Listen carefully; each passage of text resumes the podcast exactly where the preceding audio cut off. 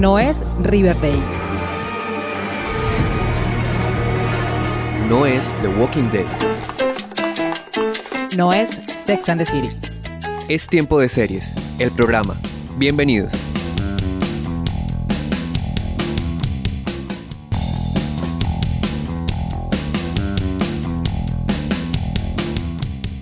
Seriéfilas y seriéfilos del mundo, maratoneras empedernidas, consumidores de series. Bienvenidos a un nuevo episodio de la octava temporada. Yo soy Catalina Serrano y me da mucho gusto estar nuevamente con ustedes en una emisión más de Tiempo de Series, el programa.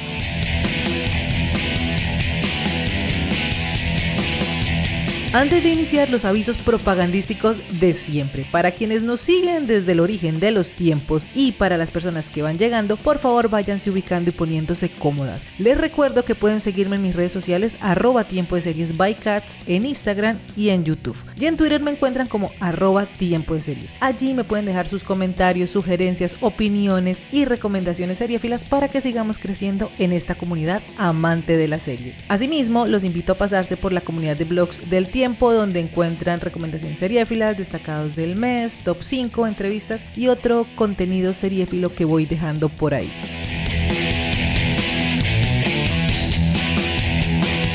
Hoy, una serie que narra una de las épocas más duras que vivió Colombia en los años 90. Es por eso que... Hey, tenemos que hablar. Van a matar uno por uno a todos los secuestrados que tienen. Antes de que todo esto nos estalle en la cara. De fondo escuchamos el tráiler de Noticia de un secuestro, serie inspirada en el libro homónimo del novel escritor y periodista Gabriel García Márquez de 1996, que al igual que la serie, narra la historia real del secuestro de cuatro mujeres de la élite política colombiana como Maruja Pachón, Diana Turbay, Marina Montoya y Beatriz Villamizar. Ay, ¿qué pasó?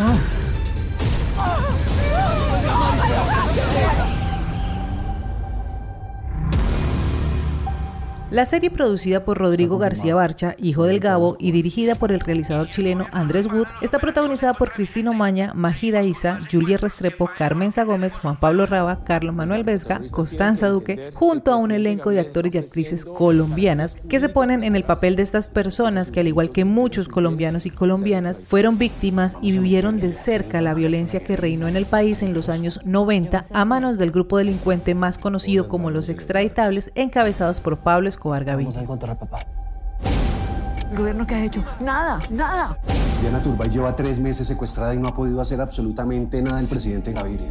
Yo voy a ir personalmente y para hablar de noticia de un secuestro me acompaña hoy Juan Sebastián Corcione, él más conocido como Fat Sugar Daddy en Twitter, en Instagram, también es seriéfilo, cinéfilo, hace también reseñas y crítica de series y de películas. Ustedes pueden seguirlo en sus redes sociales para que también estén enterados como de todo este mundo de las series. Y pues Juan Sebastián, un placer, muchísimas gracias por aceptar esta invitación. No, a ti por invitarme, gracias. Yo quiero preguntar y por lo general arranco con esta pregunta y es, ¿cómo te pareció Noticia de un secuestro? Buena, me pareció una serie buena.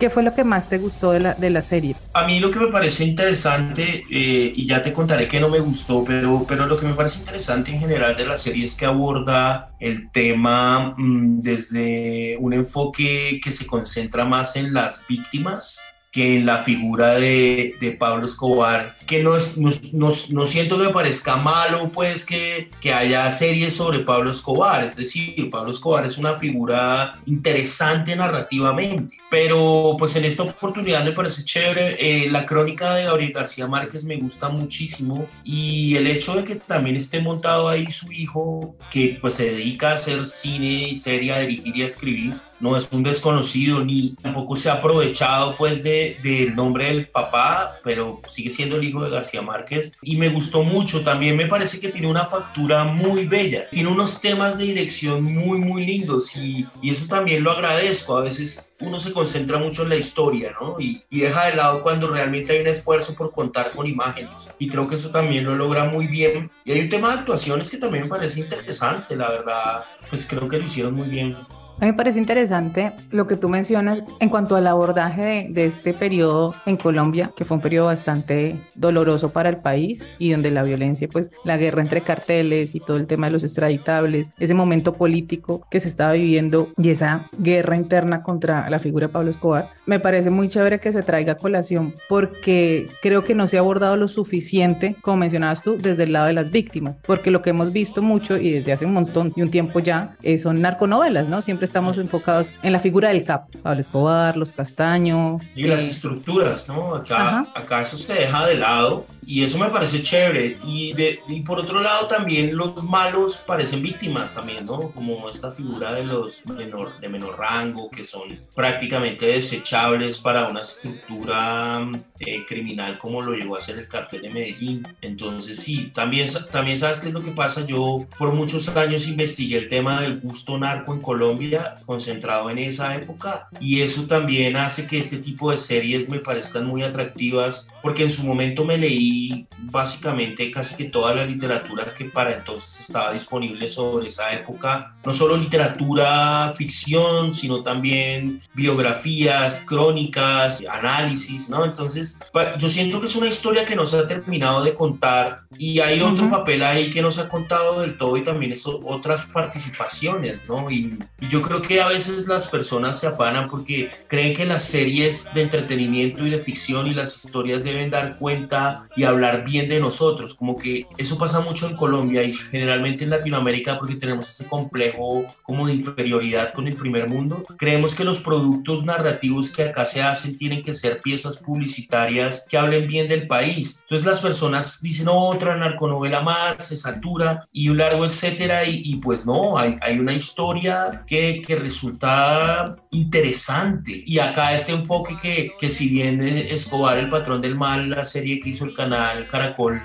y lo quiso tener, eh, este enfoque me parece más íntimo, usa más valores cinematográficos que eh, melodramas telenovelados como si lo fue la de Escobar el patrón del mal, que también me parece muy buena. Sí, es una muy buena novela donde pues Escobar es el protagonista y también lo vemos desde el otro lado. Está muy bien hecha y me parece que también hay una rigurosidad ahí en la investigación para hacer esta novela del patrón del mal. Y pues para quienes no saben, Juan Sebastián es historiador, entonces pues también por eso menciona ahorita todas estas investigaciones y todas estas lecturas que ha hecho desde su profesión. Y lo que mencionabas, esa discusión de con la audiencia, sobre todo con la audiencia colombiana o latinoamericana, que compartimos los mismos dolores en Latinoamérica, diferentes tipos de violencia, pero unas violencias muy marcadas, esa queja constante de, ay, otra narconovela, ay, otra vez a mostrar el país violento que somos, pero si nos ponemos a revisar a nivel mundial, pues cuántas historias de la Primera Guerra y de la Segunda Guerra Mundial se han contado en el cine y no se cansan de o de los nazis y no se cansan de contarlas, ¿no? Sí, hay, hay un gesto muy particular que es volver a, a nuestros hechos y creemos que superar los hechos es pasar la página. Hay una suerte de encantamiento en el borrón y cuenta nueva que tampoco nos permiten, no nos permite avanzar ni reconocernos. Y en, y en Noticia de un secuestro, claro, se basa en un texto magistral porque si Gabriel García Márquez fue el gran o ha sido el gran novelista colombiano y quizá uno de los grandes escritores de la historia de la literatura del siglo XX, lo es también como periodista. O sea, las crónicas de García Márquez son, una delicia de leer. Era un tipo con un don de la palabra impresionante. Entonces yo pienso que estos nuevos esfuerzos por llevar su trabajo al cine o a las series, sobre todo a las series, me parecen interesantes. Vienen Camino, 100 años de soledad, también producida por los hijos de García Márquez para Netflix, que bueno, eso sí hay que amanecer ahí veremos, ¿no? Porque, pues es que algunas de las novelas de García Márquez las hemos visto en el cine y siempre ha sido muy complicado de adaptarlo. O sea, tenemos que partir de ahí. Y Gabriel García Márquez era un aficionado del cine, pues sin duda. No es gratuito que haya estado en la Fundación de San Antonio de los Baños, la Escuela de Cine de Cuba. Además, podemos decir que García Márquez, tú hablas de que era cronista, era periodista, fue, sus inicios fueron en el periodismo y fue uno de los grandes periodistas del país también. Y creo que fue uno de los representantes de ese nuevo periodismo también que, que permeó desde Estados Unidos a Latinoamérica. Entonces, claro, la dificultad de adaptarlo es por ese don de la palabra que tú dices y lo riguroso y lo estricto que era él en los detalles. Pues sus novelas, sus historias tienen unas descripciones increíbles y todo este realismo mágico, traerlo a la pantalla pues cuesta un poco y es un desafío y es un reto muy grande. Claro, porque hay cosas que son más fascinantes de imaginar que, que de ver. Y en ese sentido, bueno, García Márquez hizo sus intentos cinematográficos con la langosta azul, que fue ese experimento surrealista. Y yo, yo sí creo, y lo he leído seguramente en alguna parte, que a él el cine sí lo influye mucho en su literatura y no al revés. Sí. Era un gran lector, pero también un gran cinéfilo. Entonces, a, a mí sí me emocionan estos ejercicios que además responden a muchas cosas que, que son muy interesantes tiene que ver, digamos, con esta idea de que ahora consumimos entretenimiento descentralizado. La- una de las series más vistas de Netflix es eh, El Juego del Calamar, que es una serie coreana. Ujú. Toda la cantidad de productos de K-dramas y todo este tema de Corea, de la India también, ¿no? Entonces, también uno entiende que estas plataformas busquen estas historias de países y las distribuyan de forma global en unas dinámicas que antes no existían. Entonces, seguramente acá estaremos cansados de las narconovelas, no obstante, seguramente en otros lados no, y yo creo que esto va a seguir pasando y creo que más bien sí hay que diferenciar cuáles son buenas y cuáles no, ¿no? Eso, eso sí puede pasar, pero sí, eh, resulta, a mí me, me emocionó la serie, me gustó. Y en, en la entrevista que daba Rodrigo García, el hijo de, de Gabriel García Márquez, que es productor, que le dio una entrevista a María Jimena Duzán en su podcast a fondo, él decía que tal vez Noticia de un secuestro es probablemente el libro que fuera, entre comillas, más fácil de adaptar, porque pues es una crónica periodística y hay una investigación inmensa detrás de este libro. Tú lo mencionabas, el libro es espectacular y tiene una investigación periodística. Una de las investigadoras que estuvo con García Márquez en esta, en esta escritura del libro también hace parte como del grupo de guionistas que está detrás de la, de la serie. Entonces, claro, hay un reto ahí y no solo adaptarlo, sino ahorita también el que tú mencionabas, cómo una historia tan local, tan nuestra, sea interesante y sea universal porque finalmente se va a mostrar en todas partes del mundo y las plataformas actualmente están buscando eso, pues historias, si bien son locales, tienen que tener ese atractivo para que también una persona en la India, en la China, pues la vea y le interese y se quede ahí. Entonces hay varios retos al tratar de, presentar una, una serie como esta y me interesa y me parece muy chévere lo que dices, que es cómo hacerla interesante y empezar a diferenciar cuáles sí y cuáles no. Esta sed de tus caricias, tengo ganas de ti, porque habría de negarlo. Si A mí este tema me gusta mucho porque definitivamente esa época fue una época que nos marcó como país, fue una época que si bien algunas regiones del país y algunas ciudades del país las vivieron más de cerca que otras, fue algo que permeó a toda Colombia y que siempre estuvo en las noticias y siempre había algo que estaba pasando alrededor de eso y algo que estaba alterando la tranquilidad de las personas. Pero en particular este hecho que nos narra Noticia de un secuestro tiene un montón de personajes que terminan secuestrados al mismo tiempo sin tener, digamos, nada que ver entre ellos, pero el objetivo es el mismo, presionar al gobierno para que se caiga el proyecto de la extradición. Estaban pensando en extraditar a los narcotraficantes para que fueran juzgados en Estados Unidos y pues claramente esta gente se está oponiendo firmemente a eso con los peores. Hay eh, algo que lo hace que lo hace divertido, que es lo que tú comentas. Nada los une más allá de ser figuras de una cierta élite ujú, política, eh, oligárquica, burguesa, bueno, lo que quieras, pero ese, ese piso absurdo vuelve eh, la noticia de un secuestro algo que lo deja uno derrumbado ante los hechos y que sin duda lo único que los puede coercionar es una narración,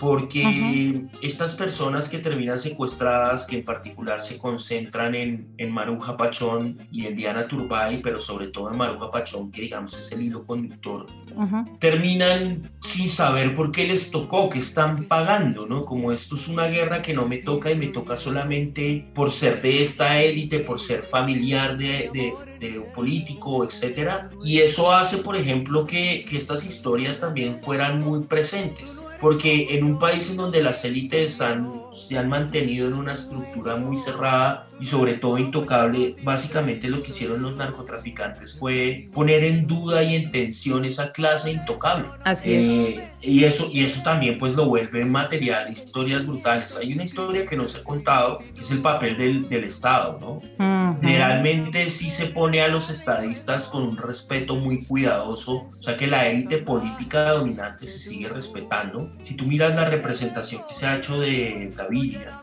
en todas las series al respecto o películas, siempre es un, un estadista como puro, ¿no? Como Sí, la como muy- institucionalidad y muy negociador, como muy Sí. calmado. Y a propósito que mencionas el, el personaje de César Gaviria, que fue el presidente que tuvo que, uno de los presidentes que tuvo que lidiar con esto en, el- en los 90, aquí está representado por Carlos Manuel Vesga, que además hay algo que también se mencionó y fue como comentario y, y conversación en las redes sociales y es la particular forma de hablar de César Gaviria, ¿no? Carlos Manuel no, no la hace, el personaje habla pues como habla Carlos Manuel y cuando se comentó esto, Carlos Manuel comentaba también en Twitter que fue una decisión de dirección, que lo que no, no querían como caricaturizar al personaje, sí, claro. que puede llegar a pasar por la forma, pues Jaime Garzón lo, lo imitaba. Creo que lo único que lo imitaba bien, de hecho. Exacto. Y por supuesto, los comediantes de la época, este rasgo característico de este presidente, pues era causa de gracia por la forma como la que hablaba. Entonces, también fue un tema como de dirección, una decisión de dirección. No sé si funciona o no funciona, pero también lo que tú dices, ¿no? Han sido como muy cuidadosos y como muy respetuosos tal vez, no solo en Noticias de un secuestro, sino en las series o en las novelas que abarcan este periodo donde César Gaviria era presidente, entonces como que no, no se ha profundizado mucho en ese personaje, porque además es Sí. un personaje que llega al poder, llega a la presidencia, porque asume las banderas del neoliberalismo, que es el partido de Carlos Galán, que acaba de ser asesinado, entonces es como, no sé, como el zar Nicolás II, le tocó usted asumir la presidencia. Sí, él sí es como, como que está fungido a las malas en este reto, pues hoy en día yo creo que le ha servido mucho haber sido presidente, porque pues pertenece a una élite dominante muy fuerte en la política nacional, pero sí hay personajes que sí quedan muy impolutos, ¿no? Y, Ujú. y yo creo que eh, en, este, en estos hechos sí hubo tres jugadores importantes, o bueno, cuatro, que fue el Estado, las fuerzas del Estado, que tienen que hacer alianzas eh, con, con criminales para poder agarrar a Escobar, los narcotraficantes y, y también yo siento que eh, la guerrilla, ¿no? Porque también pasa de, de- no, no importa en la noticia un secuestro porque no tuvieron que ver, no obstante está ahí, porque al final a Diana Turbay sí la engañan, ¿no? Le dicen, usted venga que la vamos a llevar donde el cura Pérez, que en ese entonces era el dirigente del ELN, y eh, pues al final, después de un montón de días caminando, le dicen, no, la verdad es que somos los extraditables, y bueno, eh, es terrible la manera en que asesinan a, a Diana Turbay, pues porque cae en manos de las fuerzas del Estado, porque la visten, acá el gesto lo ponen con un sombrero, según lo que yo he leído, creo que la uniformaron. Y O pues la vistieron de campesina. Sí, o sea, la disfrazaron. Sí. Y el ejército, pues nada, arrasó Claro, con todo. que esa es otra discusión, ¿no? Porque no se sabe de dónde, entre comillas, no se sabe de dónde vino la bala que finalmente acaba con la vida de Diana Turbay. Y aquí también creo que se cuidan mucho, ¿no? O sea, está esa persecución, Diana Turbay está hu- huyendo con, con su compañero periodista también secuestrado y de pronto es un plano solo ella donde recibe un disparo y no vemos de dónde viene el disparo.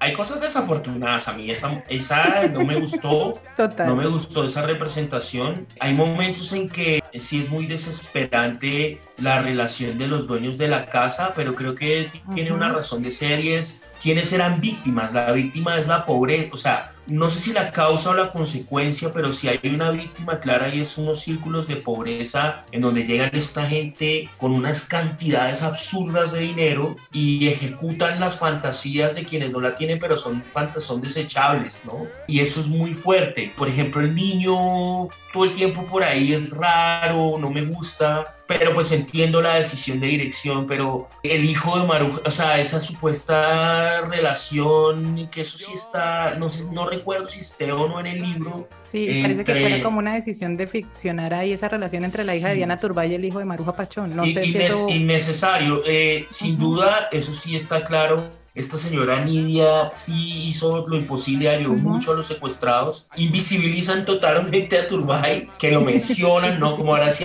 como que eso sí fue así, como que el tipo, pues también cada quien, uno no puede juzgar una tragedia de esas en el interior de un hogar. No ujú. sabe el tipo qué infierno estaba viviendo. Pero sí hay decisiones que yo digo, "Ah, a mí te voy a decir que me, que me saturó en las escenas de sexo, con que me parecían tan innecesarias, Completamente. porque era una sexualización que no parece natural, era una ficcionalización erótica de Cristina Umaña, ¿no? Así que pues es guapísima, obviamente, pero su papel ahí no era ese. Sí, de Eh, acuerdo. eso me saturó, como que, ah, ¿qué, qué necesidad de novela, porque vuelve novela la cosa. No, y que arrancamos en el primer capítulo cuando ella está como recordando cómo conoció a Alberto Villamizar y no sé qué, y tenemos todo este ambiente como cumbiero ahí, como el baile y después esta sexualización y esta escena de sexo entre ellos dos jóvenes cuando se conocieron y no sé qué. Hay muchos flashbacks, incluidos estos que me parecieron innecesarios porque no le aportan a la historia como a narrarla y como a contarla, y que creo que si querían contar más de la historia de Maruja Pachón, podían haberse ido por otros lados. Yo, la verdad, el personaje lo desconozco, claramente lo, lo sé, que fue ministra de Educación luego de que salió del secuestro, luego que la liberaron. Antes estaba en Focine, para quienes no saben qué es Focine, Focine era el fondo cinematográfico de esa época, 80s y 90, que era el que apoyaba pues toda la producción cinematográfica, la poca que había en el país en ese momento. Sí, dijiste toda como, Sí, toda como un montón, no la poca producción cinematográfica que había en ese momento, porque realmente ese camino que ha hecho el cine en el país ha sido bastante, bastante largo y bastante arduo, pero eso es otro tipo, otra conversación. Pero cabe una reflexión rápida sobre ese tema y es que en un país que está tan sacudido por una violencia tan presente, yo recuerdo esa época de explotar bombas, estuve cerca varias que explotaron, etcétera, no había tiempo para ficcionar nada, era tan cruda la realidad y tan de frente que, bueno, las telenovelas cumplían ese papel, ¿no? Eh, justamente están repitiendo Café con aroma de mujer y yo recuerdo muchos sucesos de esa época porque, pues, si no estoy mal, Café, no, Café fue antes o, o después, no recuerdo, pero fue en esa época en donde Escobar ya estaba arrinconado o fue el año en que falleció. También el 5 a 0 yo empiezo mi tesis de maestría haciendo una relación entre recuerdo los pitos de mataron a Escobar porque yo recuerdo que la gente salió a pitar y luego no hay, un- no hay una relación muy larga de tiempo, el 5 a 0 o antes, no recuerdo bien, pero eh, se hablaba de un país que era muy difícil hacer cine, por eso yo creo que ahora estamos haciendo estas producciones y es como que se decanta y cuando el agua se decanta se ven capas y ahí en esas capas es donde hay historias interesantes. Claro, Eh, la literatura sí lo hizo, claro, eso sí, la literatura siempre va adelante. Y lo que tú mencionabas, la televisión ocupó ese espacio porque pues las mejores novelas y las grandes novelas que tenemos y todo ese boom de la telenovela latinoamericana fue en estos años 80 y 90 donde el país estaba más convulsionado Y desde la todos metidos en la casa. Es que Claro. también ir a, era, no vaya a un centro comercial porque va a explotar una bomba. Las grandes ciudades del país, Bogotá, Medellín, Cali, pasa esto que tú mencionabas, explotaban bombas en las discotecas, en los centros comerciales, en la calle, y ahí cayó, cayó un montón de gente y la población civil que se vio afectada y un, gran número de víctimas que tiene actualmente el país debido a estos hechos terroristas. Y, y lo que tú mencionabas también, que eso lo vemos en la serie, por ejemplo, esta explotada de bomba en una, cerca a una licorera, y también nos deja ver cómo, pues no solamente pasó aquí en Colombia, en la Segunda Guerra Mundial también, y todos los países que han tenido este tipo de, de violencias, cómo las personas terminan acostumbrándose, o más que acostumbrándose, adaptándose a este tipo de situaciones. Lo que tú decías, nos quedamos en la casa viendo televisión y nos anestesiamos con las novelas y con el fútbol, porque además... Y el, cre- el crecimiento de los canales privados fue ahí, Ujú, ujú. porque tienes a la gente en la televisión, ¿no? Ahí es, el- era el, el dispositivo como que te anclaba una realidad. Yo creo que sé por qué hicieron lo de la cumbia, retomando lo que dijiste ahorita. Por favor. Me voy a aventurar a, a hacer, hacer un una análisis. teoría.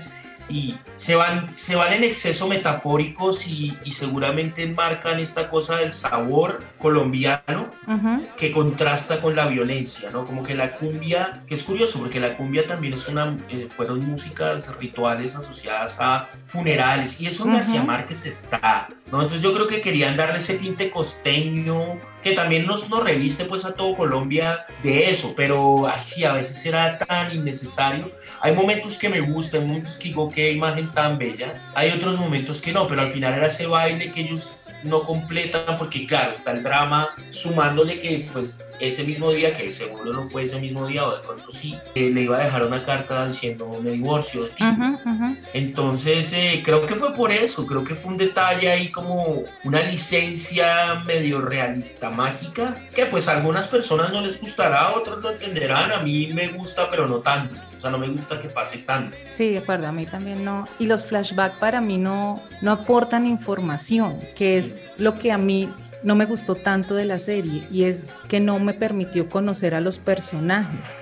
¿Sí? Creo que los personajes quedan como muy etéreos, si bien tenemos a Maruja Pachón, a su cuñada y a Marina, que es el personaje que hace Carmenza, Carmenza Gómez, secuestradas en Bogotá. Tenemos en Medellín a Diana Turbay y también otros secuestrados que están alrededor. Se, se escucha y se ven las noticias el, el secuestro de, Pacho Santos. Pero todos estos personajes que están secuestrados, que son personas reales, que fueron personas reales de- del país, no nos permiten conocerlas más allá de ese momento en el que están en este encierro y llega a ser un poco claustrofóbico. Y los flashbacks que nos dan son muy oníricos. Por ejemplo, el de Diana Turbay cantando un vallenato con su mamá y con su hija antes de salir a esta entrevista que le habían prometido. Y para mí, por ejemplo, pues yo soy periodista, el personaje de Diana Turbay pues hace parte como de ese imaginario de, las, de los grandes periodistas que ha tenido el país y los periodistas que dieron su vida como por el oficio y que terminaron siendo víctimas de esa violencia y se queda corta en, en- en- ese tema y yo lo comentaba contigo, hablábamos antes de, de este,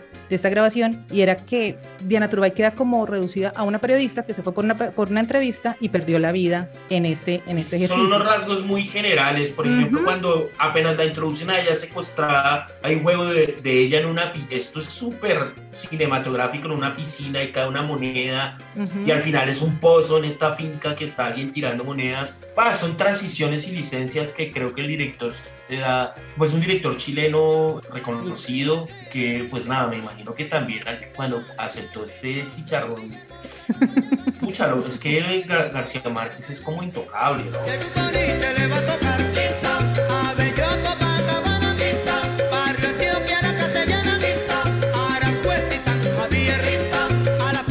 Ya lo hablábamos al inicio, tenemos varias adaptaciones al cine, El amor en los tiempos del cólera, del amor y otros demonios, Crónica de una muerte anunciada también. También el coronel, regular. el coronel no tiene quien le escriba. Hay varias novelas que se han adaptado que pues el resultado no ha sido el mejor, por decirlo de alguna forma, pero no necesariamente por la falta de experticia del director o por, sino porque es, hay, es, es un tema que hay que agarrar con pinzas realmente. Pues si bien García Márquez también se opuso un- durante mucho tiempo luego de estos falsos intentos a que se adaptaran sus novelas, entonces eso pues no es gratuito tampoco. Volviendo a la serie y a los personajes, yo te comentaba también que el hecho de que hayan muchos personajes no es que esté mal porque pues series corales tenemos por montones, sino que siento que se les pierde profundidad, como que no da paso a la profundidad y además también no les permite a los actores fajarse como su gran actuación, porque también es una, es una historia de personajes. Tenemos cin- cerca de cinco secuestrados y tenemos el personaje Juan Pablo Raba de Alberto Villamizar que está haciendo todo lo posible por, por rescatar a su esposa. Entonces como que no, los, no, no les da chance como de verdad de fajarse su, su buena actuación sin decir que es, estén mal, esté mal actuado, por supuesto.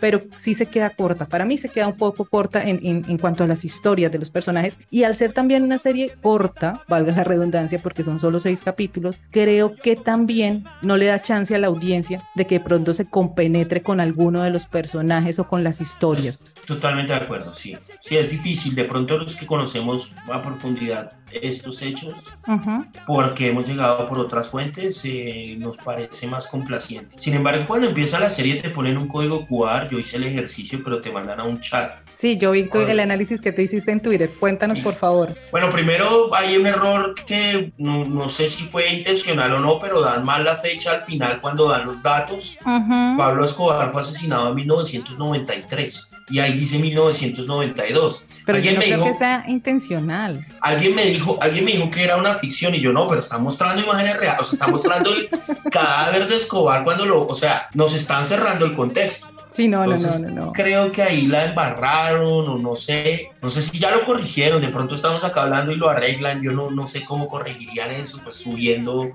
Bajan sé, el no sé cómo- capítulo y vuelven y lo suben. Sí, no sé cómo funcione, pero pues sí, eh, resulta raro, porque entonces se hace como, bueno, o sea, ok, pero es una crónica. No, no, no, porque además está, la serie tiene un, un plus que a mí me gusta mucho, que es cuando mezclan imágenes reales con la ficción que estamos viendo. Entonces tampoco es que sea ficción, ficción, pues universo inventado y que salió de la cabeza de alguien. No, pues está basado en hechos reales, si bien tienen algunas licencias, pero pues la fecha sí me parece que fue un error que se les pasó pues a todos los que vi, al que editó, al que hizo el Al, fa- texto. al fact checker de esa vaina. Sí, es. Pero por el ejemplo, en código eso- QR que tú mencionabas, tú hiciste el ejercicio, ¿qué pasa ahí? No, al final me abren un chat y me dio como pereza. Te da, Ok. hola, quiero saber más de la historia de Colombia en ese entonces. Eh, Y dije como, ah, pero habría que ver también hasta dónde lo lleva, porque también me parece un gesto interesante, Claro. como, crear, como pro- producir un contexto como transmedia. Sí, que Sí, está muy de moda también. Que está Eh, muy de moda. chévere. Y sí, bueno, es la primera apuesta de ese estilo de Amazon también, ¿no? Eh, eh, entra a jugar con esto de la hiperlocalidad como forma de globalizar contenidos, que Netflix es el papá de los pollitos en eso, porque HBO no lo hace tanto. Netflix sí, porque Netflix cuando empezó a crecer creó oficinas de producción ujú, En todo, en todo, En todo pues en todas lado. regiones, sí. y eso, eso es compra y compre contenidos. Estos manes sí van a, a 100 mil, sobre todo ahora pues que están en estas crisis y todo este tema.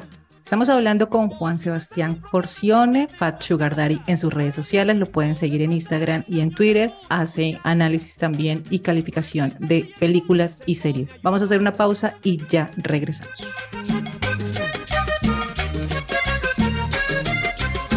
Y yo que beba o no beba, siempre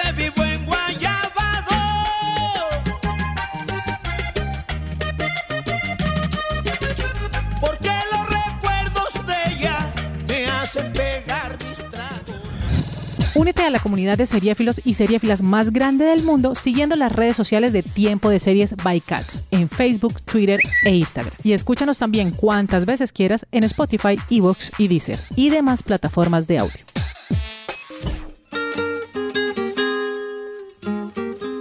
Continuamos en Tiempo de Series, el programa. Hoy estamos hablando de Noticia de un secuestro, serie que pueden ver por Prime Video, son solo seis capítulos. Y hoy me está acompañando Juan Sebastián Corcione, él es más conocido en las redes sociales como Fat Sugar Daddy, además es historiador y pues también es crítico y analista de series y de películas. Juan, hablemos un poco de los personajes que hacen como de carcelarios de las secuestradas, donde está secuestrada Maruja Pachón con su cuñada y con la señora Marina, que creo que también le dan mucho juego a esta familia, que es una familia en un barrio de clase baja en Bogotá, que fue donde las tuvieron, que si bien son los carcelarios, no necesariamente son como los dueños del chuzo, ¿no? Ellos también están como al servicio de un gran capo que nos muestra, pues Pablo Escobar no nos lo muestran, sino lo escuchamos, lo nombran, que además también fue una decisión de dirección y de producción. Rodrigo también lo decía en el podcast de María Jimena Duzán, que no quería darle juego a ese personaje, pero sí vemos aquí un Don Pacho, que es como el, el según el que está mandando ahí como este tema. Pero le dan Debe mucho- ser un, un tercero, un cuarto, no debe ser tampoco No. tan... Sí, no, no, no, no, no debe ser, no debía haber sido el círculo, digamos. Ellos son víctimas tanto como lo es el muchachito que cuida a Diana Turbay al final, ¿no? Eh, y Ujú, son ujú. víctimas de una sociedad. Creo que la decisión era contar cómo esto que sucede en Colombia tiene muchos, muchas aristas y una de esas es la desigualdad y la pobreza y cómo eh, termina siendo una solución algo tan simple pero no y que al final parecen no ser culpables y varias veces las secuestradas los, los encaran y les dicen usted es tan culpable como, como los demás. Pero al final lo que nos quieren contar es esa naturaleza, es decir, esto está enfocado en las víctimas. Todos los que vemos allí son víctimas, a excepción pues de estas figuras de poder tipo Don Pacho. Pero al final los demás son víctimas, incluso los peladitos, el sicario, el negro, el que tiene el tatuaje mm, de- del divino niño y Ujú. Marina le reza, que además esta señora es una víctima supremamente dolorosa Sí. porque era como la hermana del secretario de barco, o sea, una relación totalmente Ajena. eh, ajena y, y cae y al final pues muere y muere porque Villamizar logra convencer a Fabio Ochoa que a su vez convenza a, a seguramente a Escobar o a quién sabe quién de que no la maten y es, es también estos juegos de poder, ¿no? Como El intercambio de vidas, ¿no? el- cómo la vida no vale nada, ¿no? Y es, Ujú. incluso, y si no vale nada, nada la vida de esta señora, mucho menos la vida de una pareja de esposos que, que además es un maltratador, ¿no? Que no lo enmarcan Ujú. en esta lógica y que se crea pues una historia de amor entre, que, que es muy posible. Eh, creo que si no estoy mal, sí, sí, eso sí estaba como en el libro, si no estoy mal. Y entonces resulta posible, ¿no? Entonces, claro, al final el secuestro se vuelve una adaptación tal que el amor nace en esos espacios y humaniza a estos personajes, que Sí. yo creo que era la intención. Pero sí, yo estoy de acuerdo contigo que a veces es como, Too a veces a- había un perro, que pues sí, metafóricamente es muy interesante y uno puede decir, wow, o sea, Buñuel, pero, güey, pucha, O el perro persiguiéndose la cola es una metáfora muy profunda. que Seguro al perrito lo ponían, bueno, a grabar, cójase la cola y los perros como quedan ahí ah, en un trompo. Era como el perro que se muerde la cola, ¿no? Como el país es el perro que se muerde la cola, que se auto se autolastima. No sé, quizá Sí. no. Y además es como hilar muy delgado también, ¿no? Sí, sí, pero, pero teniendo en cuenta el tono de la serie, sí hay unos detalles que sí parecen muy intencionales y uno diría, bueno, este puede que sí. Entonces, sí, estos personajes a mí, a mí me gustó mucho la historia del peladito que cuida a Diana Turbay. El 10, gustó creo que se llamaba. 10. Ujú. que va a su casa y obviamente su mamá, o sea, esta abnegación a que este es el destino Ujú. que nos tocó y, y como es el destino que nos tocó es la muerte por unos pesos y haga lo que sea para poder pintar la casa, o sea, algo tan que también- para de pronto que para personas privilegiadas o para los que estamos en el privilegio no es un, no es un gran lío, ¿no? Es como bueno, pues hay que pues, píntela. Eh, y esto se vuelve pues un tema muy fuerte y yo creo que ahí sí acertaron muy bien. Sí, con este personaje de- del 10 que es el que cuida a Diana, este es sicario porque es un sicario, también digamos que nos deja ver un poco como esa, esa problemática social que hubo también en Medellín sobre todo, pues en varias ciudades del país, pero que nace en Medellín en las comunas, porque pues Pablo Escobar es el gran patrocinador del sicariato también en el país, es el quien El que finalmente se lo inventa, ¿no? Eso se lo inventa él.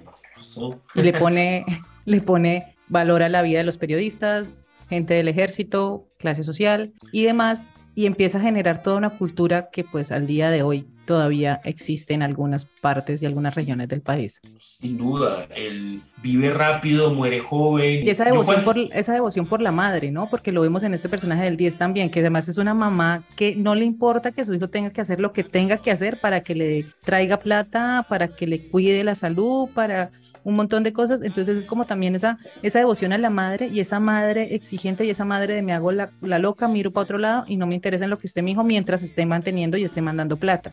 Eso es un rasgo cultural y social muy profundo de, de este tipo de criminales de baja categoría y tiene que ver con una cosa muy, muy parroquial, ¿no? Muy de, de devoto, ¿no? Cuando yo hice esta investigación, yo recuerdo que creé al sujeto narco desde tres frentes, el capo, el patrón, pues, eh, el lavaperros, que vendría a ser como Don Pacho, Sí. y, y el sicario. Y el sicario tiene unos gestos eh, culturales muy fuertes que se mantienen hoy en día.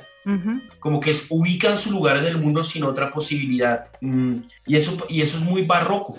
Ese sacrificio, no, yo me sacrifico porque la única forma de conseguir algo es, es, es así. Eh, hay muchas aristas interesantes para entender a esta figura que no se habla mucho. Eh, cuando tú vas por Cali, por ejemplo, y ves muchas escaleras en forma de caracol, que es un- una vaina que puede ser arquitectura contextual, es decir, lo hace uno y todos lo hacen, es porque estas casas muy pobres empezaron a crecer los pues plancha y a crecer sus casas hacia, Hacia arriba, arriba. ujú. de una forma muy vertical y no les cabían las escaleras interiores.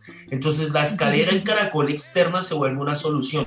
Tú hoy en día vas a Cali y vas a ver en los barrios populares este gesto, como un gesto estético además. Y uno dice, ay sí, la narcoestética, las mujeres con tetas, eso, eso realmente va más allá de esto, también es parte del fenómeno y tiene que ver con unas formas que tenemos para comprender la vida y, y la- el habitar, ¿no? El habitar un lugar, mientras que el patrón se encierra en grandes haciendas, el lavaperro se, se mete en los barrios clase media y los distorsiona en su orden. Ujú. Esta gente se queda en sus barrios. Y esos barrios son ejércitos y ejércitos de peladitos que Escobar usó de forma desalmada y, y que, y que pues todavía, hoy en día muchos viven es de hacer tours, ¿no? Como van gringos allá a conocer y, y hay muchas formas de sus barrios en donde también ha habido unas violencias posteriores muy fuertes y muchas reivindicaciones simbólicas como la Comuna 13 y lo que hacen los Ujú. chicos con el graffiti, etcétera.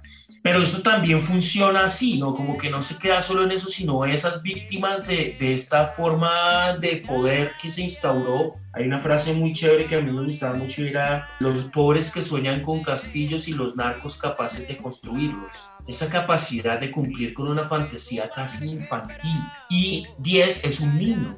Es Sí, un niño que, es un que- niño. es un niño que seguramente, no, no estoy excusando ni, ni nada de eso, pero su maldad responde a la necesidad y a Claro. que esa es la forma de salir adelante. Y que fue lo que sucedió también en ese momento y es que, que Pablo Escobar se aprovechó de la necesidad de la gente más vulnerable y de la, y de la gente pobre del país y, y, la falta de oportunidades de estos jóvenes y estos niños porque finalmente este, estos, este grupo, estos grupos de sicarios eran pelados muy jóvenes. Peladitos, peladitos, sí.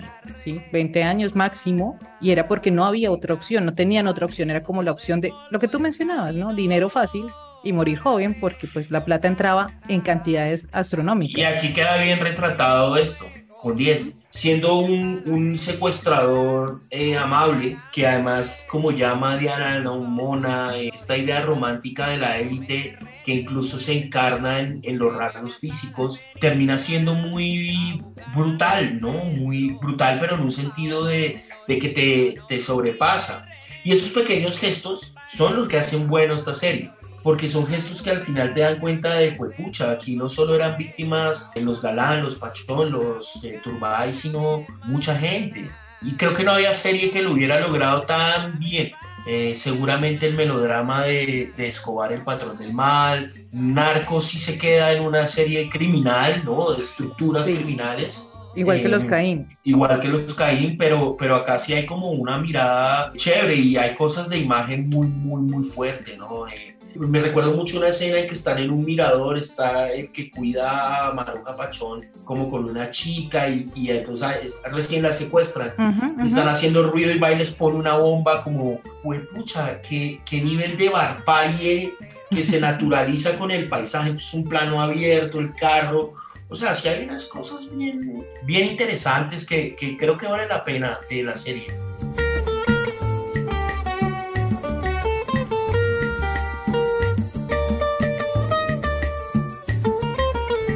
No solo los secuestrados en este caso eran las víctimas, sino también esta población civil pobre, porque no solamente lo vemos con la pareja que cuida a Marina y a, a Villamizar y a, y a Maruja Pachón, sino también con los campesinos de la sabana de Bogotá, esto debe ser la sabana de Bogotá, que son los primeros en, en, en, tenerlas cuando recién las secuestran. Y también vemos no solo la brutalidad de los criminales, sino también vemos la brutalidad de las fuerzas del Estado, ¿no? Este policía, este es un coronel que, que es como el que dirige todo el operativo de búsqueda, es un personaje detestable. Creo que también le dan mucho juego a este personaje y Yo creo que es más a Márquez.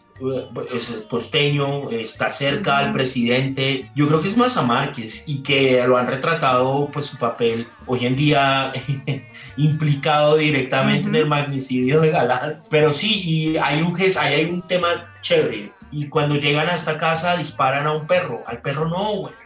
sí, Y sí, es como, sí, wow. Era, era a matar. Y sacar la información como fuera. como fuera. Entonces no se sabe tampoco quiénes son los malos realmente, ¿no? Si los, de- los criminales terroristas o la misma fuerza del Estado que uno dice como, pero se supone que usted está aquí para proteger. Y ahí de ahí en adelante nuestra historia también habla de otras cosas, ¿no? Cuando ya la fuerza del Estado tiene que pactar casi que con el diablo, porque no le queda de otra, y bueno, pues se creó el otro fenómeno posterior a la violencia del que estamos saliendo apenas. Y ahora estamos pues en otro periodo de violencia que tiene que ver más con una so- superpoblación, con, con unos temas diferentes, pero, pero ahí ya le dan a uno pie. Claro, empiezan a mostrarle a uno como esos vestigios de lo que viene a pasar en- después de la muerte de Escobar en los 90, que quiénes son los que asumen el poder del país, ¿no? Me parece chévere, claro que no, García Márquez tampoco lo hace en el libro, que no hayan endiosado a las fuerzas armadas, ¿no? a, a las fuerzas de policiales. Porque en el caso de Escobar, claro, hubo muchas víctimas, policías desde mayores coroneles para abajo. Total. Pero acá sí no lo hacen, ¿no? Acá no ceden a esa tentación de, de ubicar a estos héroes como héroes, no estoy diciendo que no lo sean, sino que acá no se toman ese trabajo, víctimas, las víctimas civiles. Eh, como te decía, a mí el más desgarrador lo que pasa con Marina, me parece pues una de las historias muy muy fuertes, lo de pintarse las uñas, eh, es, es duro, es duro. Sí, es, Eh. es, es muy duro. Ese personaje de Carmenza Gómez es muy duro. Y, y ahí sí yo siento que le faltó un poco más de profundidad a ese personaje, como duda, conocerla eh, un poco más. y saber por qué está ahí. Sí, porque además lo que nos muestran en el flashback que nos muestran que los utilizan para acomodarnos alguna idea de quiénes son, nos la muestran es en el restaurante. Ella tenía un restaurante, Mm. ella era empresaria, pero no nos muestran más allá, ni siquiera nos muestran la conexión que tenía como con el gobierno, que lo acabas de decir tú, que era como la hermana del secretario, de que fue secretario de- del presidente Barco. Barco. Entonces, a mí me parece que ese personaje de Marina sí le faltó mucha profundidad, pues a la gran mayoría de, los, de las secuestradas, a Pacho Santos lo mencionan, estuvo secuestrado, salió mucho después, pero pues yo creo que también hay un tema de derechos para no profundizar en el secuestro de, de Pacho Santos. Puede ser, tampoco hablan del de Pastrana, que No, fue no. también de esa colada de, de esos secuestros. Puede ser, sí, porque yo recuerdo que en el libro sí hacen mucho hincapié a Pacho Santos. Claro. De pronto no se quiso centrar en eso por la figura de Santos hoy en día. Yo creo, y de Estamos pronto aquí echando carreta, pero Sí. puede ser. nosotros estamos especulando en las tomas de decisión que tuvieron los productores y directores y creadores de esta serie. Pero también debe haber un tema ahí de derechos y demás, pero también es, Seguro. es muy interesante ver cómo se centran en las mujeres que fueron secuestradas, que estaban que son mujeres de élite y que estaban cerca a la presidencia. Y ahorita tú mencionabas algo el papel del héroe con el tema de las Fuerzas Armadas que no los muestran como héroes ni demás, pero a mí también me genera un poco de incomodidad el tinte heroico que le dan a Alberto Villamizar. Sí, sin duda. Aunque en la crónica sí, se- o sea, en la crónica se lo da Gao, pero sí, es como el todo por el todo, así ya no estemos juntos, ¿no? Pero al parecer, eh, este man sí se las jugó todas. Y de no ser por este man, muy seguramente Escobar si hubiera matado más de esos secuestrados. No tenía nada que perder. No, al, final resulta, al final resulta en una negociación que termina en la catedral y todo este tema. Pero no tenía nada que perder, pero es que no había quien se le acercara a, este, a esta persona, ¿no? Es, Yo sé que es muy difícil en una serie profundizar en todas esas historias y profundizar como en todas esas problemáticas y todo eso que se vino, porque además lo que tú mencionabas desde el inicio, pues es un momento histórico del país demasiado fuerte que si bien lo hemos visto como por partes en las diferentes novelas, las diferentes series, las diferentes películas, los hemos visto como segregados, ¿no? Como desde los narcos, desde las víctimas, desde la población civil, desde los campesinos que vivían entre el conflicto, pero por ejemplo también nos dan muchas, creo que nos botan mucha información, entonces por ejemplo también el papel que jugó, que lo vemos aquí casi hacia el final de la serie, el papel que jugó el padre García Herreros, clave. muy clave, y después lo que sucedió con el padre García Herreros también, que digamos que nos lo dejan ver un poquito y nos dan en estos créditos finales, nos cuentan algo de, de- de ese personaje, pero que creo que también, es que creo que en la serie todo se queda como en lo pandito, como, como en mostrárnoslo y ya. Ok, sí, sí puede Entonces- ser. A mí me gusta esa figura de García Herreros porque, porque habla también mucho del papel de la iglesia en todo este zapero. Total.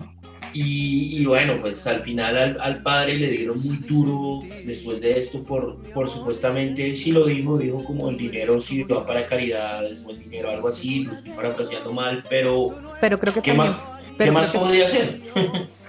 Sí, pero es que creo que también él, yo después me puse a leer un poco más sobre el, el papel que él jugó ahí, que por supuesto fue muy clave porque además no solamente desde ahí con estos secuestros, sino que después empezó a participar en las negociaciones, que es lo que tú mencionas, la participación de la iglesia en nuestro país en las cuestiones del Estado y la violencia ha sido fundamental y siempre ha estado. Entonces, eh, el tema fue también como, yo creo que el, el pecado del padre García Herreros fue terminar diciendo que Pablo Escobar era una buena persona, que sí lo dijo mucho después, porque pues él está dentro de la comitiva que lo recibe en la catedral y después se vuelve como el confesor del man y Sí, no, no, no lo eso fue lo que le, eso fue lo que eso fue lo que le, le recriminaron luego al, al padre García Herreros que, que fue como su, su su pecado digámoslo de, de cierta forma Aunque uno diría es coherente, pues toda su dogma de fe se basa en el perdón. mi camino otro momento hasta encontrar esos besos que jamás me diste tú.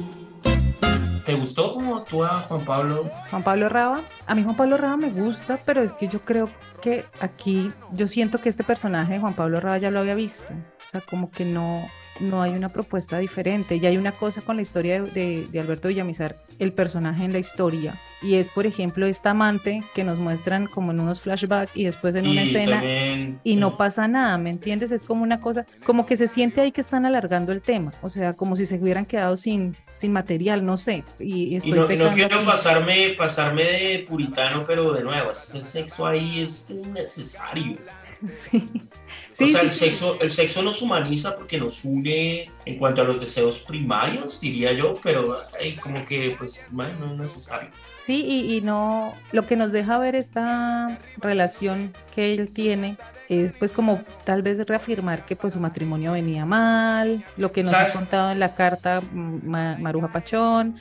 A mí me Pero parece que lo quieren poner como que tiene un que tiene una que lo guía algo más que el amor, o sea, que no es un amor, eh, digamos, una atracción, sino es un amor puro. Eso me, me, me parece harto también. Sí, de acuerdo, pero y yo lo sentía más como que él lo estaba haciendo, por supuesto, más como por su hijo, que está bien que la relación, pues desde el principio vemos, desde el primer capítulo vemos que esa relación pues no está bien por la carta que Marina deja cuando estaba secuestrada, pero, pero sí, la del amante me parece que no, pues es que si yo la quito, si yo quito esa secuencia, No pasa nada. no pasa absolutamente nada, no se altera en nada la historia, entonces me parece completamente innecesaria. O me, me muestras el personaje y me profundizas quién es, de dónde salió, por qué salió, cuánto llevan estos manes, porque pues también hay una cosa aquí con, con, con noticia de un secuestro y es que pues está basada en hechos reales y muchas veces el atractivo de estas historias, y en este caso, si bien es como el, el momento histórico del país, la violencia, saber sobre ese periodo, pues también estas historias tienen un atractivo y es el chisme. O sea, queremos saber quiénes son los personajes, queremos saber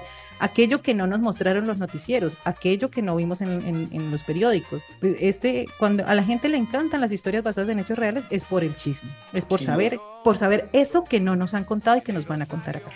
Entonces creo que ahí eso tiene, eh, tiene esas, esos momentos que uno dice como, bueno, pasemos a otra cosa, necesito saber qué está pasando con los secuestrados o el presidente que está, que está, que está pensando, qué, qué está haciendo. Y, es cierto. y es interesante también de ver en este personaje muy heroico, porque sí me parece muy heroico el personaje de Villamizar y puede ser que en la vida real se la jugó toda con el todo, es también cómo deja ver, y tú lo mencionabas, ese acercamiento y esa negociación y esos pactos con el diablo cuando este man se va a la finca de los Ochoa y se está metiendo en la boca del lobo, o sea, sencillamente está dándola toda y es como que pase lo que tenga que pasar. Hay una figura muy extraña en toda esta historia de esa época, es la figura de Fabio Ochoa. Muchos en crónicas y en sí dicen que definitivamente el señor era realmente el que tenía el negocio, ¿no? Bueno, no a saber, pero, pero esa figura de él en su hacienda eh, resulta importante, ¿no? Porque es como un, un- un Vito Corleone, no Vito Corleone, pero igual mueve hilos. Claro. Sin embargo, también humaniza, no lo hablan mucho, pero claro, su hija fue secuestrada por el M-19 eh, y, y fue cuando pues Escobar se fue, ellos se fueron todos contra la guerrilla que hicieron el MAS. No, qué chistoso, ¿no? Yo no había visto eso de, claro, él también es una víctima de, de- de esta vaina, en el sentido en que su hija Marta Ochoa fue secuestrada. Y es un poco, lo puede hacer empático, eh, que curioso los de muerte a secuestradores unos años después secuestrando gente, que también es como el perro que se muerde la cola, ¿no? Como esta cosa toda absurda e incoherente que delimita nuestra realidad y, y es que eso es muy de Gabriel García Márquez, ¿no? Y que al final ese es el realismo mágico, que todo es muy bonito pero huele a mierda. Total. Pues, pues ser así, tampoco profundizan en él mucho, pues creo que te No, no, no, nos ponen como, este, lo que tú dices, me parece interesantísima la, la comparación de con Vito Corleone, no Vito Corleone, eh, y como ese, ese poder que también tuvo Fabio Ochoa en ese momento, porque pues para poder lograr el intercambio, para poder parar ciertas cosas y de darle como luces a Alberto Villa- Villamizar de lo que tiene que hacer, es porque estaba muy cerca a Escobar. Y lo otro es que pues, en, esa, en esa época también la, la sociedad civil y todos quedamos en medio de una guerra de carteles, los de Medellín contra los de Cali y los otros, que, que terminamos todos siendo víctimas de esta guerra entre ellos por, por tener el, el poder del negocio de la droga. Exacto, y, y ni siquiera era tan, o sea, esa guerra empieza por un tema ahí de egos, pero claro, seguro era poder. Y resulta interesante, es una figura chévere, es un personaje chévere cuando este man va y le dice, ya hago la llamada, pero ¿qué es almorzar? Como, como lo más paisa, parroquial de fresco, almuerzo, hay comida para todos, ¿no? Esta cosa... De ser anfitrión, muy paisa, ¿no? Muy, muy de ser anfitrión de la casa, de usted viene a mi casa y si usted se deja atender. Sí, hay, hay insectos chéveres, la televisión, el juego, eh, los sueños, Eso me gusta mucho, me gusta mucho desde lo técnico y desde el diseño de producción de la serie, me gusta mucho ese, ese look que le dieron a la serie de claramente están todos los símbolos y los signos ahí de, la época, de los 90, pero también la serie desde su imagen y desde el look de la imagen se ve como si fuera una serie de, esa época, no, una serie contemporánea, porque tiene como ese, grano de, las películas de cine. Y me gusta mucho, y ya lo hablamos al inicio, esos insertos de los noticieros que son reales, las imágenes de las bombas que son reales, el, entierro y el velorio de Marina y de, y de Diana Turbay, el de Diana Turbay, por ejemplo, que son las imágenes reales y cómo, cómo lo, lo insertan con la ficción. A mí eso me gusta muchísimo cuando están trabajando este tipo de historias. Y aquí también hay una, un personaje que yo creo que, creo que es el mejor casteado de todos, porque yo sí tengo serios problemas con el casting. A mí me parece que el casting no, no estuvo tan cuidadoso, pero creo que uno de los mejores casteados es Constanza Duque como Nidia de Turbay, porque en las imágenes que nos muestran cuando están en el velorio de Diana Turbay, la mujer, pues nos muestran a Nidia por la parte de atrás y un momento uno que otro plano later lateral y Constanza Duque sí lo personifica muy bien. Sí, muy bien, muy bien. Muy bien. Hace, hace, una muy buena personificación. Y lo que tú mencionabas ahorita también, la relación entre los hijos de Diana Turbay y de Maruja Pachón también se queda como en el... No, eso es cualquier cosa. en el éter. Eso, eso, eso es cualquier cosa.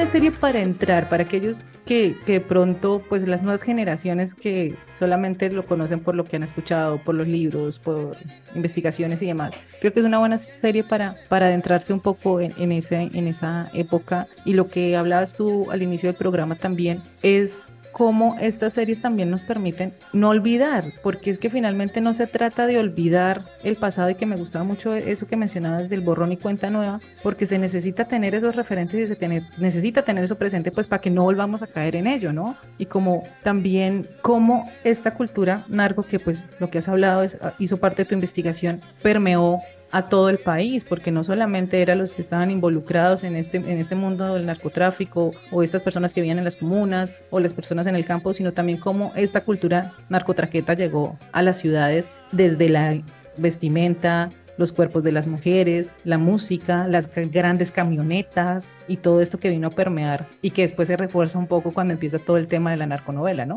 Hay una reflexión interesante que me gusta traer a colación cada que hablo de estos temas y tiene que ver con que los colombianos somos incapaces de la inacción. Uh -huh. Nosotros todo el tiempo estamos moviéndonos y moverse hacia adelante como un caballo desbocado que no que no mira a los lados ni mira nunca hacia atrás, nos ha creado bastantes problemas en muchos niveles y es que no paramos para reflexionar. Uh -huh. eh, nos cuesta mirarnos al espejo si lo que vamos a ver no nos gusta. Por eso lo adornamos con, con flores y por eso lo adornamos con esmeraldas y por eso lo adornamos con... Café. Pero acá hay una... y con café.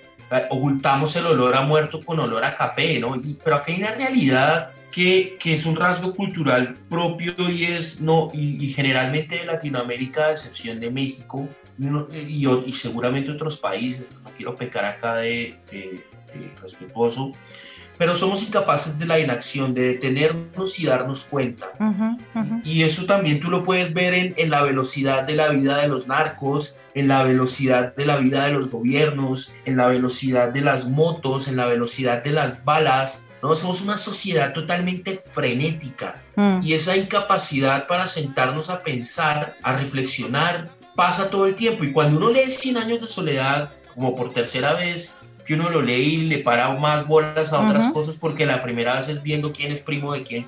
Entendiendo el árbol genealógico de esa familia. Eh, uno se da cuenta que la manera en que cierra, ¿no? Porque una estirpe condenada a 100 años de soledad, bla, bla, bla, está hablando de eso. Vamos tan rápido como un círculo que nunca se detiene y se da cuenta que le está dando vueltas al mismo perro que se muerde la cola. Y esa incapacidad para la inacción nos hace que nuestras historias sean material muy interesante para narrar ficciones, porque, Ujú. porque son ficciones frenéticas. Son ficciones que, mira que en Escobar, el patrón del mal, solo se detenía la velocidad cuando conmemoraban muertos.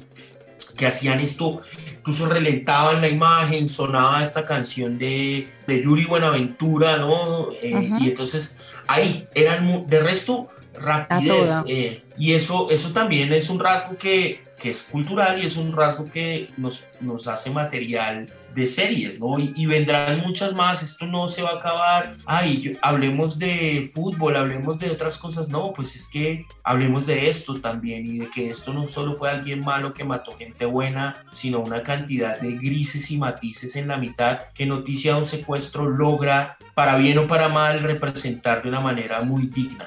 Y eso es lo más rescatable de esta serie. Así es, entonces ya saben, aquí hemos hablado y hemos dado nuestras opiniones, que nos gustó, que no nos gustó tanto, porque hay que verla.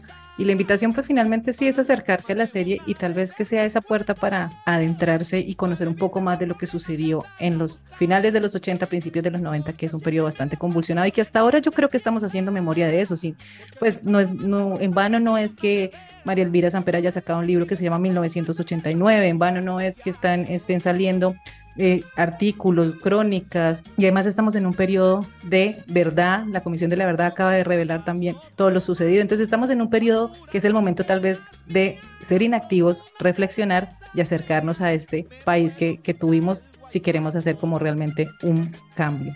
Pues Juan Sebastián, un placer conocerte, un placer que me hayas acompañado acá y espero que tenerte nuevamente en tiempo de series para que hablemos de otra serie.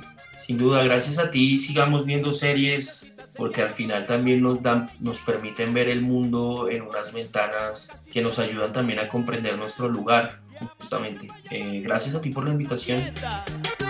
En busca de conseguir una cerveza fría. De esta manera llegamos al final de este episodio. Noticia de un secuestro la pueden ver en Prime Video donde está completa con sus seis capítulos. Recuerden que este y todos los episodios de Tiempo de Series, el programa, los pueden escuchar en su aplicación de audio favorita. Gracias por conectarse con nosotros y por estar aquí.